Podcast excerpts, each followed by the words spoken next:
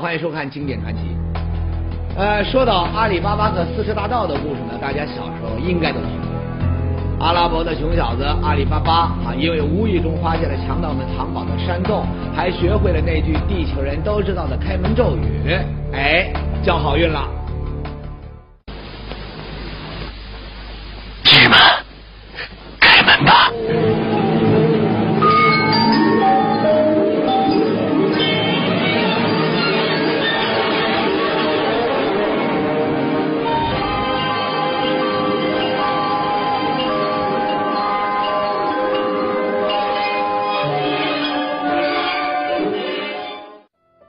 在聪明的女朋友莫吉娜的帮助下呀，阿里巴巴后来呢还巧妙的消灭了那些强盗，得到了无数的金银财宝，俩人从此过上了幸福的生活。哈哈，熟悉的故事估计勾起了不少人的童年回忆。当然，连小孩子都知道，什么阿里巴巴、芝麻开门，那都是天方夜谭里的神话，不能当真。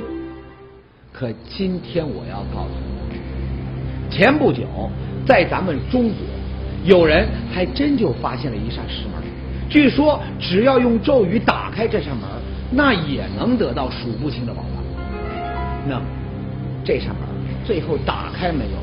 门背后又有没有大笔的财宝呢？哎，听完今天的故事，您就知道了。今天要说的故事呢，发生在四川省的叙永县，故事的主人公呢，就是这位。叙永县政协文史委员会副主任严林。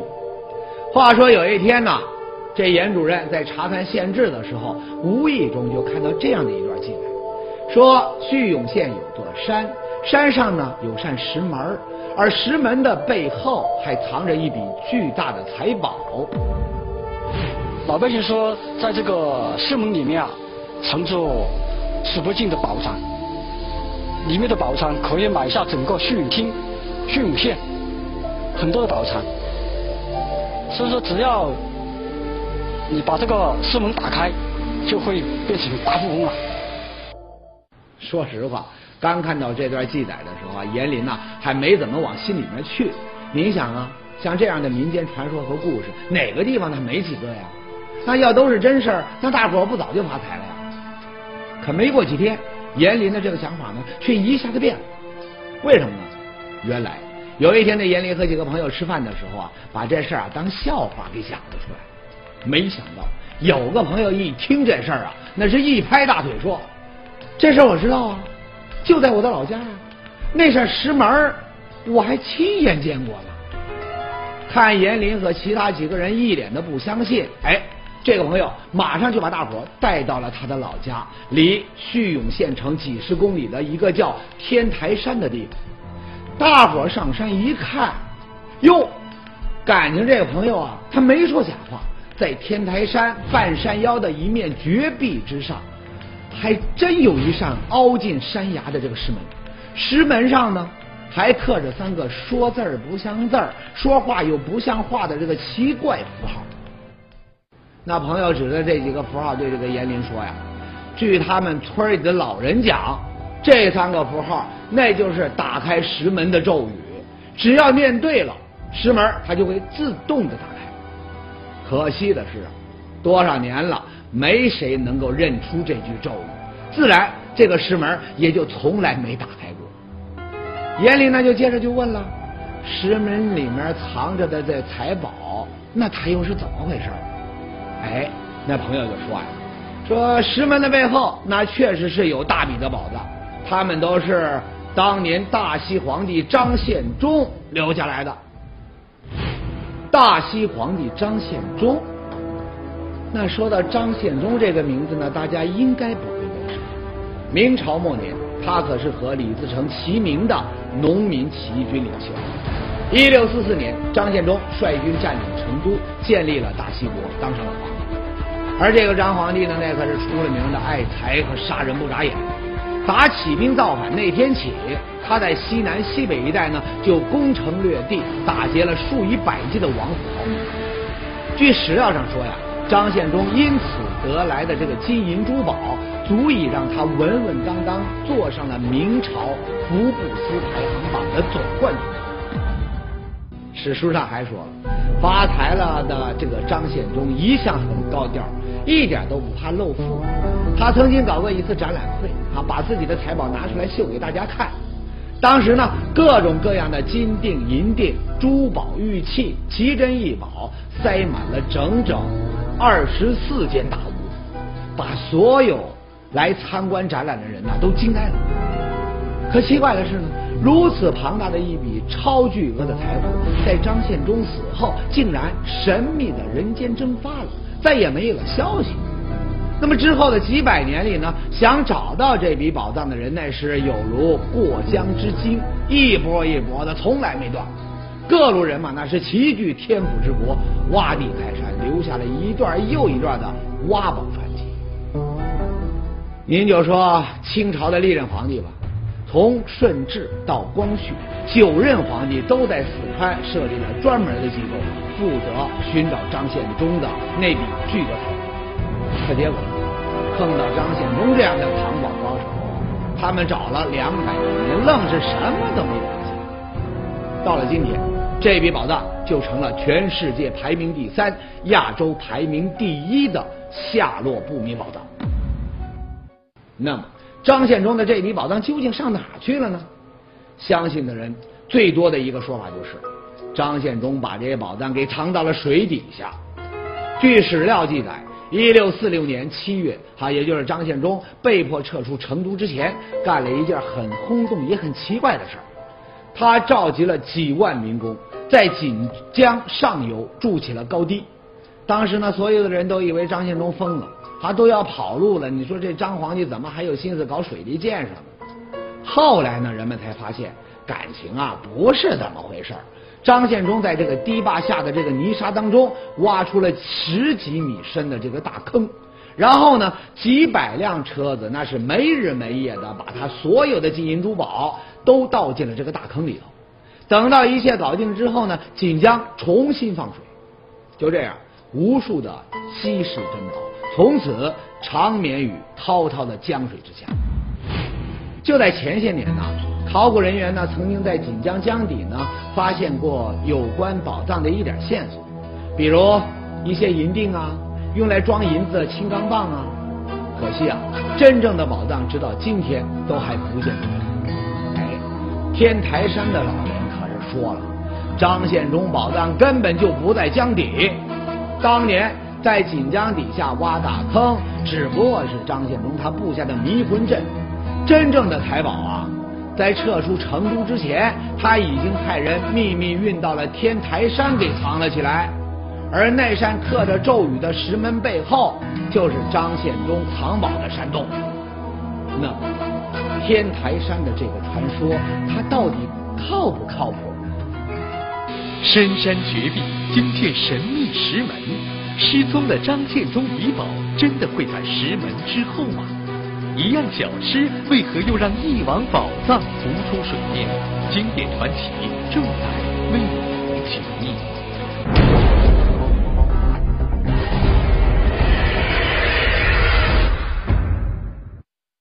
上节说到，在四川叙永县的天台山上呢，人们发现了一扇石门，门上呢还刻着三个谁也不认识的符号。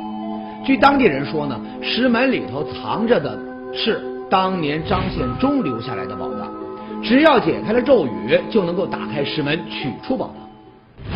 虽然这只是个传说，可严林觉得呀，这么大的一扇石门，还有那几个谁都不认识的神秘符号，都在那儿摆着呢，这可不是凭空能够变出来的。这里头啊，一定有账。要真是跟张献忠有关系，那可是了不得的。所以。严林下决心呐，要把石门这事儿呢弄个水落石出。除了老辈人留下来的传说，还有什么别的能够证明石门跟张献忠宝藏有关系呢？哎，村里人说呀，有。前些年在天台山脚下，有几个农民在挖地的时候，挖出了一个石头人儿。一开始呢，他们还没太在意，谁知道呢？这石头人啊，那是越挖越多，大大小小竟然达到了。几百个，呃，可能是不少于。二百五十件，不止，打着差二十二点钟，差不多。偷窃都是两百多，两百斤，偷窃两百斤。哦，有三百多斤也好，起码三四百斤。哦，三百多斤。看到这么多的石头人儿，我不知道您会想到什么。反正这个村里人说呀，当时立马就想到了另一样什么呢？那因为它规模比比较大，而且人的石刻造像有大有小，很多。因为他就觉得有一点类似于这个呃西安的秦始皇这个兵马俑。兵马俑，这东西就不用我多说了吧，大伙都知道。古代的帝王相信自己死了以后，在阴间还一样是老大，得有一支军队来保护自己和陪葬的这个财宝。而按中国古代的礼制。只有皇帝或者是地位高贵到跟皇帝差不多的人死后才能用兵马俑来陪葬，所以到目前为止，整个中国也就在西安和徐州狮子山，他发现过大规模的兵马俑。也正因为这样，兵马俑的这个边上啊，那肯定会有一个帝王级的大墓。当年正是因为挖出了兵马俑，人们才顺藤摸瓜找到了传说中的秦始皇帝宫。哎，关于兵马俑呢，咱们就先说到这儿。那么，村民们挖出来的这几百个石头人儿，他会不会也是兵马俑？前面呢，咱们说了，张献忠那可是当过三年大西国皇帝。难不成张献忠不但把这个财宝藏到了天台山，甚至还在这个山上修建了自己的陵墓？当然了，这些呢，那都只是村民们的猜测。可不管怎么说呀，石头人的发现。更加有力的证明了张献忠宝藏的传说绝不是空穴来风，所以严林马上把自己的发现呢报告给了县里的文物部门。接到报告，文物部门很快组成了一个调查组来调查天台山石门这事。那么，调查组能解开石门和石头人之谜吗？哎，一到天台山，调查组就有了新的发现，什么呢？在石门东边的一片密林里，他们发现了一座用石条砌成的山门。山门的后面是一条人工修出来的台阶，台阶那是又窄又陡，边上那就是深不见底的深渊。用一句话来形容，这个一览关，万人迷。而台阶的尽头，竟然还有一栋残破的屋子。考古人员一看就知道，当年这里曾经是一处有人驻扎过的要塞。可是，谁会在这个深沟沟里面建这么一座？哎，先是神秘的石门和咒语，接下来呢又是几百个出土的石人现在哎又冒出来一个深山里的要塞。调查组一分析，嗯，只有一种可能，那就是。天台山上当年一定有什么重要的东西，东西的主人不光是派了活人在山上驻扎保护，另外呢还做了石头人来保护他，来了一个阴阳双保险。那么，这要保护的东西会不会就是传说中的张献忠宝藏呢？不知道。为了弄清这一点呢，调查组又扩大了调查的范围，在整个叙永县寻找有关的线索，没想到。这一扩大，哎，又有了一个惊人的传说浮出水面。什么传说呢？这呀，还得从当地的一种小吃说起。您现在看到的这个呀，是叙永的一道传统小吃，它是用糯米、核桃仁、蜜桂花和猪板油和在一起做成。那么当地人呢，管它叫做“帝王桃片”。桃片里面含有糯米。核桃、糖、猪板油，营养很丰富。哎，这东西你看着确实很好吃啊。可为什么叫翼王桃片呢？那一问当地的民俗专家，感情啊，这种小吃还跟大名鼎鼎的翼王石达开有关系。怎么回事呢？据说呀，当年太平天国天津事变之后呢，石达开领着十万精兵负气出走，那么一路呢向西就打到了四川。你要知道。孤军深入，那可是兵家大忌。石达开再勇打，也难应付这个清军的一路的围追堵截，部队只能是整天的疲于奔命，白天黑夜都要起身。这么一来呀，太平军吃饭那就成了一个大问题。你要说停下来做饭吧，那清军就在屁股后面追着，不现实。那不吃饭呢？人是铁，饭是钢，你饿着肚子，人怎么走得动呢？这个问题啊，让石达开很是头疼。哎，当大军来到叙永县的时候呢，有人呐就给石达开出了一个主意，把当地生产的几样东西，什么糯米啊、核桃啊、猪油啊，全都混在一块儿，蒸熟之后做成干粮，每个人身上呢带上一点。糯米、核桃、猪油，用现在的话来说，那全是高热量的这个食品。太平军将士行军的时候，只要吃上一点桃片，身上那就有力气了。既能够填饱肚子，又不耽误行军，效果不错。哎，后来啊，这种食品呢，就在这个叙永呢流传了下来。那么，因为它是翼王最早做的，人们呢就给它取了一个名字，叫翼王桃片。那有人又要问了，这翼王桃片和咱们正在调查的张献忠宝藏，那又有什么关系呢？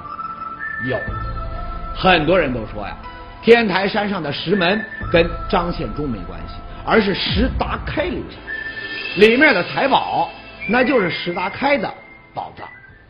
哎，常看节目的老观众呢就知道了，这石达开宝藏啊，那也是中国历史上著名的未解之谜之一。话说当年石达开的部队在四川大渡河陷入清军的重重包围，弹尽粮绝，为了保全几千将士的性命，石达开放下了武器，只身进入清军大营谈判，最后。杀身成仁，手下几千将士也都死在了清军的炮火之下。后来呢，清军一打扫战场，发现了一件怪事儿，什么呢？偌大的一支军队，竟然穷得叮当响，半点金银财宝都没有。不对呀！要知道，石达开从天津出走的时候，身边那可是带着大批的金银财宝，他怎么就半点都没剩下呢？正因为如此。后人都认为石达开一定是把财宝藏了起来，这就是著名的石达开宝藏。哎，那叙永县就有人说了，当年走到叙永的时候呢，石达开就预感到前景不妙，他给自己留了一条后路，把剩下的金银财宝全部都藏进了天台山，万一以后队伍打散了，这笔钱呢，日后东山再起的时候还能够派上用场。只可惜啊，最后太平军全军覆没，再也没有机会用上这笔宝藏。哎，这才有了天台山上的石门和宝藏。哟，这个传说呀，你听着那也确实挺像回事儿。可光凭一样小吃就能证明它的存在？哎，别着急，还有别的证据呢。在叙永县城有一座。春秋祠，相传呢，石达开在叙永驻扎的时候啊，就在这个地方办公。而在这座春秋祠里，有人后来呢，发现了一个耐人寻味的木雕。它上面的这个太阳的下面有山吗？哦，山的中间有个圆的东西。我也现在也不知道它是什么东西。现在那个那个圆球现在有什么主题呢？应该是山中有宝。哎，这可以理解成山中有宝的木雕，是不是有点藏宝图的意思？是不是石达开想给后人留下一点什么提示呢？事情说到这儿，那可是越来越复杂。两个传说，两个大名鼎鼎的人物，都和天台山上的石门扯上了关系。你听起来呢，蛮像那么回事可是呢，又都没有过硬的证据。这时候。石门上的那三个符号，也就是传说中的开门咒语，就成了破解宝藏之谜的关键线索。那么，这三个谁也不认识的符号，究竟会是什么意思呢？一道石门竟然引出两个著名人物，天台山宝藏的主人究竟是谁？石门上的咒语又能否最终破解？经典传奇继续为您。解密。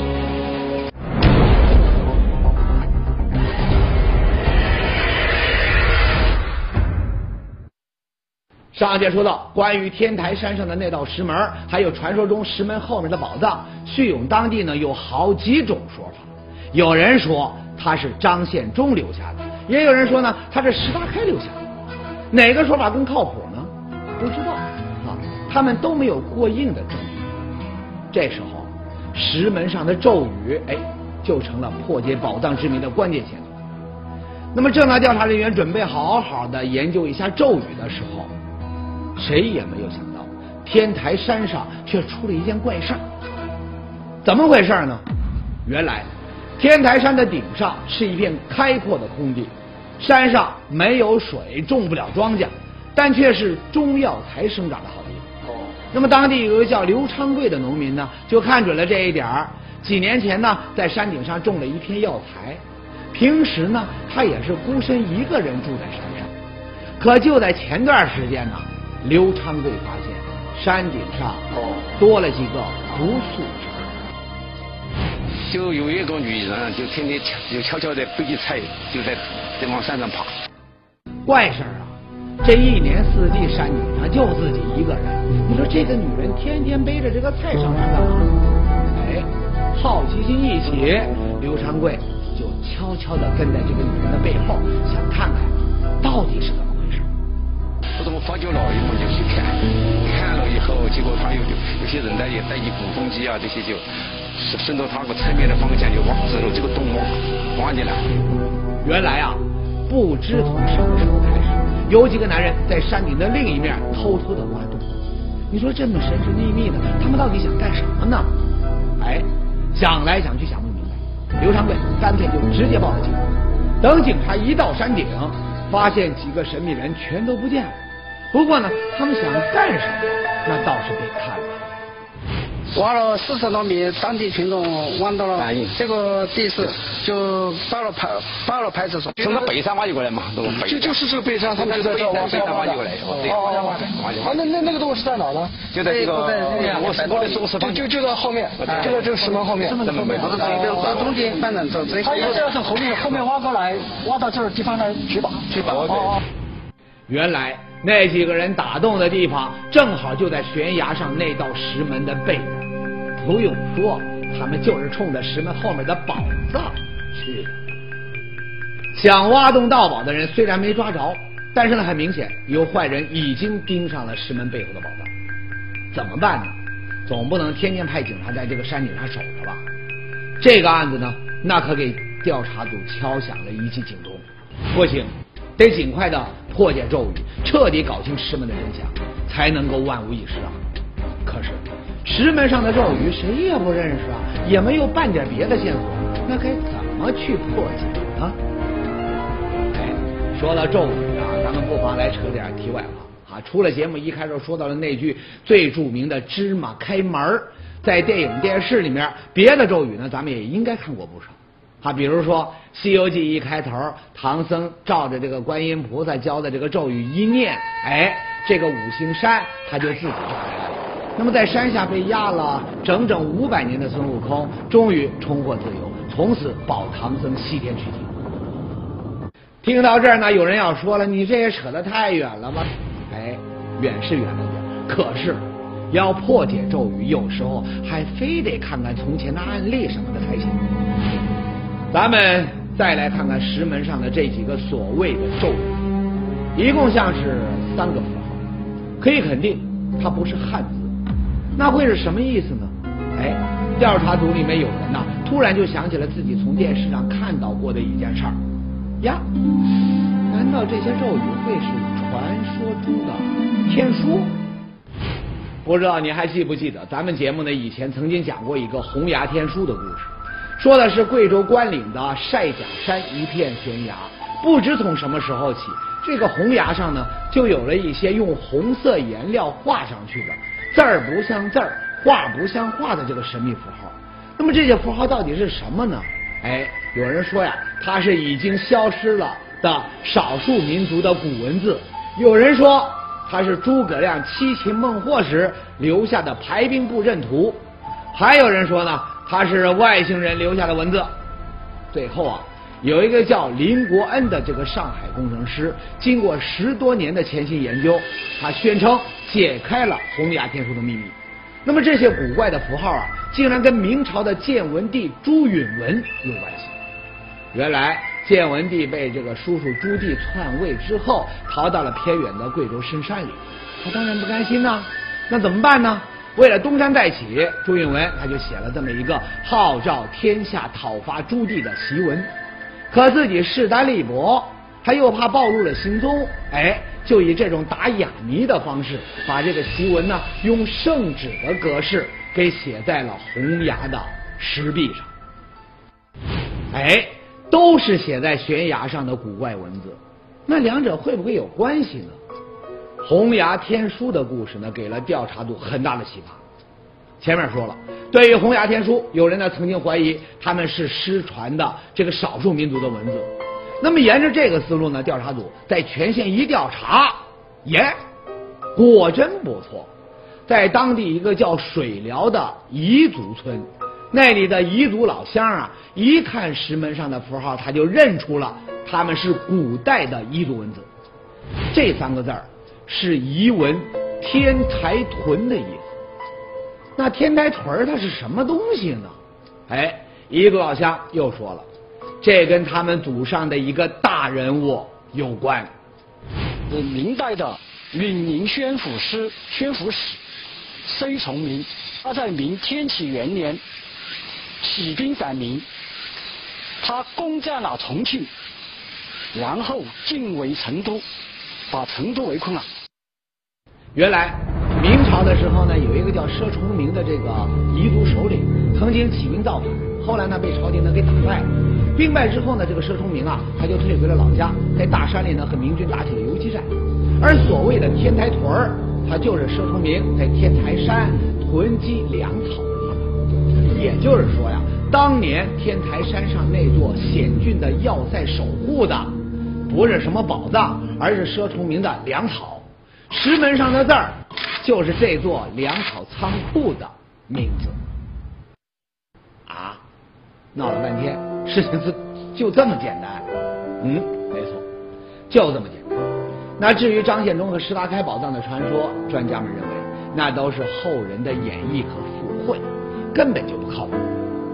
说到这儿呢，有人肯定要问：那写着“天台屯”几个字的石门，又能不能打开呢？